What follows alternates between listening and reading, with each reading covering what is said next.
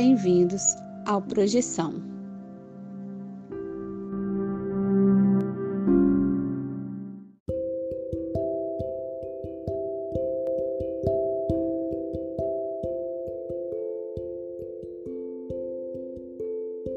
Você já acordou de um sonho e não conseguiu se mexer? Já teve sonhos lúcidos onde você tinha total consciência de que estava em um sonho? E sonhos premonitórios? Ou a sensação de já ter estado em algum lugar nunca antes visitado? Se você tem uma dessas histórias, mande o seu relato para o Projeção Podcast e a gente pode colocar sua história no ar. Envie seu áudio pelo WhatsApp para o número mais um 469 964 9336. Lembre-se de dizer o seu nome, cidade e, claro, compartilhar sua experiência. Se você quiser, também podemos manter sua identidade no anonimato. O importante é contar a sua história. Venha conosco desvendar os segredos da mente humana através dos sonhos e assim melhor entender-nos como seres humanos e nossa consciência.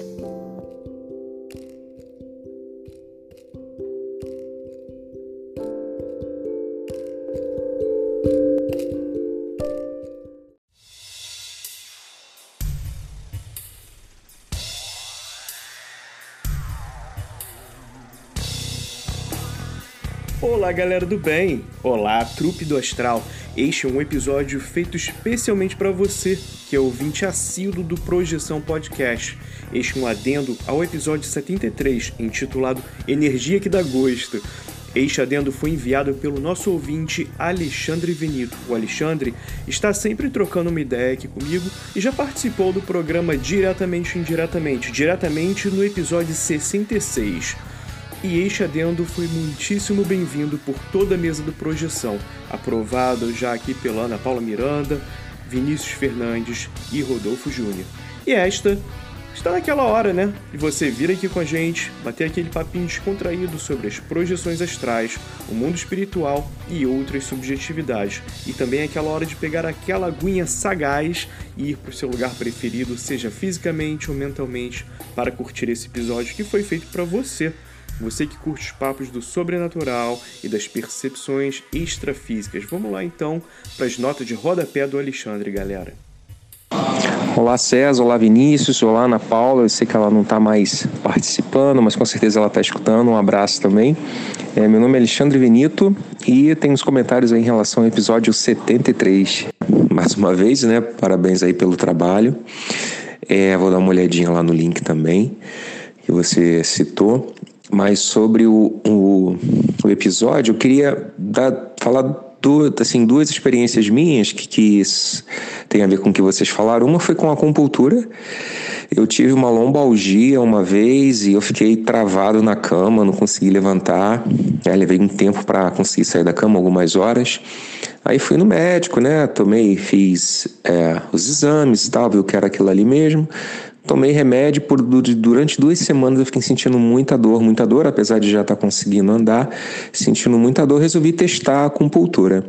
E foi impressionante. Assim, eu fiz a acupuntura 8 horas da manhã e 8 horas da noite eu tinha melhorado assim 80%. Então foi interessantíssimo. E quer dizer, eu fiquei duas semanas né, na, na oleopatia lá, tomando remédio e tal, e praticamente não tinha melhorado nada. E assim, a compultura, sei lá, em 12 horas melhorou 80% da minha dor. E o acupunturista também mostrou o ponto que eu deveria apertar quando eu sentisse dor. E é interessante, quando eu consigo achar o ponto, né? Porque às vezes é um pouquinho difícil de encontrar. Quando eu consigo achar, às vezes eu sinto refletir lá na lombar, né? Então é bem, bem legal. E o outro comentário em relação à questão de energia e tal, né? Eu já tinha comentado com você, tem toda aí uma, uma digamos assim, uma educação espírita e trabalhei um tempo dando passe. E era interessante observar o seguinte: quando eu dava lá o passe, né, eu procurava realmente esvaziar a mente, eu fazia lá meio que o que a gente tinha aprendido para fazer, mas eu percebia em algumas pessoas realmente que é difícil explicar, mas algumas pessoas eu percebia que eu tinha que parar em algum lugar, né? Então eu lembro bem de uma senhora, eu não realmente não sei o que, o que ela tinha, mas eu já tinha visto ela mais de uma vez, né, em, lá, e sempre que chegava na altura do, do, dos seios delas assim, dela, né, eu parava, eu sentia que eu tinha que parar ali, era diferente a sensação, né? Não sei se ela tinha de repente um problema de câncer de mama, nunca soube, né? Mas eu lembro que tinham pessoas que eram que eu percebia e essa senhora especificamente, né, por ter sido a mesma pessoa e eu ter tido a mesma sensação, é claro, né, vem aquela questão, pô, será que a gente não, não pensa, ah, a mesma pessoa, eu vou parar aqui no mesmo lugar porque eu senti isso da outra vez. Não sei se foi isso, mas eu com ela eu senti né, mais uma vez exatamente na, na, na mesma altura, assim, na posição. Mas é, eu percebia isso, né, mais uma vez, né, sendo repetitivo, mas tinha pessoas que eu sentia que eu tinha que parar mais ali, né? Nunca questionei assim, eu deixava fluir, né? Mas é interessante perceber isso. Ah, outra coisa, é, é, não é engenheiro elétrico, é engenheiro eletricista. Engenheiro elétrico seria um engenheiro que funciona em eletricidade. e assim, claro, né, fiz esse comentário porque eu sou engenheiro eletricista. E um, até, né, quando falar, ah, mas isso não é magnetismo, isso não é. só, só fazer um comentário, né, assim, é, o elétron, ele se você pensar lá no núcleo, né, no, no, átomo, você tem um núcleo e tem os elétrons se movendo ao redor dele. Os elétrons sempre estarão em movimento, caso contrário, eles seriam atraídos pelo núcleo. Né? E todo o elétron, quando se movimenta, ele cria ao redor dele um campo magnético, que é o que o pessoal chama de campo eletromagnético, que é um campo magnético criado a partir do movimento elétrico, né, do elétron.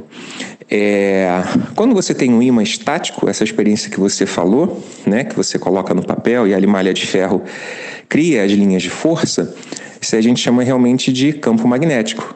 Né? Apesar de, óbvio, né, estar sendo criado a princípio pelo movimento atômico que você tem lá dentro, né, do, do, dos átomos que estão que chamam de spin, né, que estão alinhados, por isso que porque átomo você tem todo o material, né? Então por que, que tem materiais que têm essa característica magnética, né? O pessoal entende, né, pelo menos até onde eu aprendi, é que existe um, um, um alinhamento, né, do, do, do movimento que o elétron faz em torno dele mesmo, spin, alguns materiais têm essa característica, você consegue alinhar esse movimento e aí as, a, o campo eletromagnético que cada elétron cria, né, ele é somado e aí aquele material, por ter essa característica desse alinhamento, o campo eletromagnético dos elétrons que estão ali se alinham e aí você tem um campo magnético. Só que ele é um campo estático, né? O material está ali, apesar do elétron estar movimentando, é um campo estático.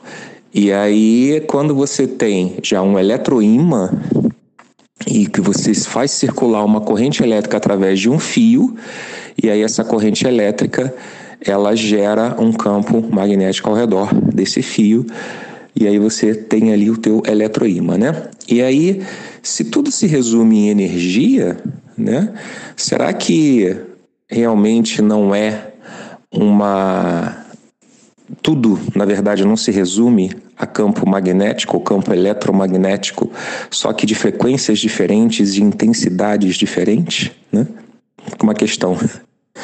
Uma outra questão interessante que poderia explicar a telepatia é, tem a ver com a ressonância, né? Quando você tem campos eletromagnéticos de mesma frequência, eles tendem a entrar em ressonância e aí você tem você amplifica muito aquele o sinal daquele campo, né? Que é o caso do rádio, por exemplo. Quando você sintoniza uma estação, você está fazendo com que o seu receptor vibre na mesma frequência que o transmissor. Só que no teu aparelho chegam, chega sinal de todas as frequências de todas as rádios. Por que, que você sintoniza naquela, né? Quando o seu receptor vibra na mesma frequência, aquilo ali é amplificado de uma forma que você consegue ter um sinal bem mais alto e aí você digamos assim, você filtra na hora que você é, coloca na mesma frequência. Bom, a telepatia, a princípio, seria isso também, né? Você transmitir uma onda eletromagnética para uma outra pessoa e aquela pessoa estando sintonizada na mesma frequência que você, ela tem esses, essa amplificação, digamos assim, e entra aquela ideia né, que você pensou, porque você, na verdade, quando você está pensando, você está modulando essa frequência, e aí você consegue transmitir isso. É, o que é bem do meu ponto de vista, bem aceitável, uma vez que nós somos, né, todo mundo é ser humano, tem uma composição é, física cerebral muito parecida. O fato é que se eu pensar no mesmo objeto que você, por exemplo, a probabilidade das ondas né, elétricas e que a gente está gerando no cérebro para criar a imagem há uma tendência delas serem muito parecidas porque nós temos constituição física cerebral muito parecida. Né, provavelmente, se pudesse observar com eletroencefalograma, alguma coisa assim, seria muito parecido e seria provavelmente diferente né, de, de um animal, de um outro animal. E aí, é, teoricamente, se essa onda se propagar do meu cérebro até o teu cérebro, eu posso induzir esse mesmo pensamento que eu tenho no seu. A questão é que hoje, né, os equipamentos que a gente tem, apesar da, da você conseguir até ver atividade cerebral com, com essa ressonância magnética, a princípio esse campo não teria intensidade suficiente para sair um pouco mais do que da sua caixa craniana, digamos assim, né? Então, é, mas seria aí uma, uma explicação para a telepatia. Muito bem colocado, Alexandre. Nosso amigo engenheiro eletricista de plantão, que foi super gentil aqui, falou com categoria, né? Super gentil de deixar-nos utilizar esses áudios para esse episódio que ele gravou em route numa viagem internacional. Então, poxa, a gente agradece muito pelo seu tempo e dedicação e fica aí também um convite para a gente fazer um episódio, talvez, sobre tele telepatia aí no futuro, Alexandre. Quem sabe? Vou falar aqui com a galera da mesa, porque eles também não estão sabendo disso, né? Então você fica aí com esse convite. E para mesa, a mesa também, né? E obrigado, Alexandre, por compartilhar esses pontos técnicos que agregam muito para o nosso debate e também obrigado por compartilhar sobre sua vivência e experiência no âmbito espiritual. Estamos aqui todos sempre aprendendo, todos juntos, né, com os nossos estudos, debates e adições como essa que você enviou, Alexandre. Então, muito obrigado. Agora, eu mesmo não preciso dar esse mole de saber a diferença entre engenheiro eletricista e engenheiro elétrico mais. Então, valeu. Tá aí o exemplo perfeito Aqui, nós aqui do Projeção escutamos a sua voz, sim, você ouvinte. E se houver algo que você quiser comentar ou corrigir, se houver necessidade, entre em contato conosco. Ou até se você quiser só trocar uma ideia, entre em contato conosco pelo nosso Instagram, lá no arroba projeção underline podcast, projeção sem cedilha e tio, então é arroba projecal underline podcast, ou também pelo nosso WhatsApp, que é mais um 469 964 9336, mais uma vez, mais um 469 964 9336. Então é isso, galera. Eu queria aproveitar para também enviar um grande abraço para todos os ouvintes que trocam ideia aqui com, com a galera da mesa, comigo, e eu mesmo quero mandar esse abraço para o André Freire, para o Alexei Bueno, o Carlos Moraes e o Metálico, que estão sempre lá dando um apoio lá no Insta pra gente, trocando uma ideia, falando o que eles acham, dando um belezinha. Então, pô, galera, vocês não passam desapercebidos. Um abração e fiquem ligados, pois semana que vem temos um episódio bem interessante aí vindo sobre egrégoras. Te vejo lá. Combinado? Então nunca se esqueça, continue viajando para encontrar a si mesmo.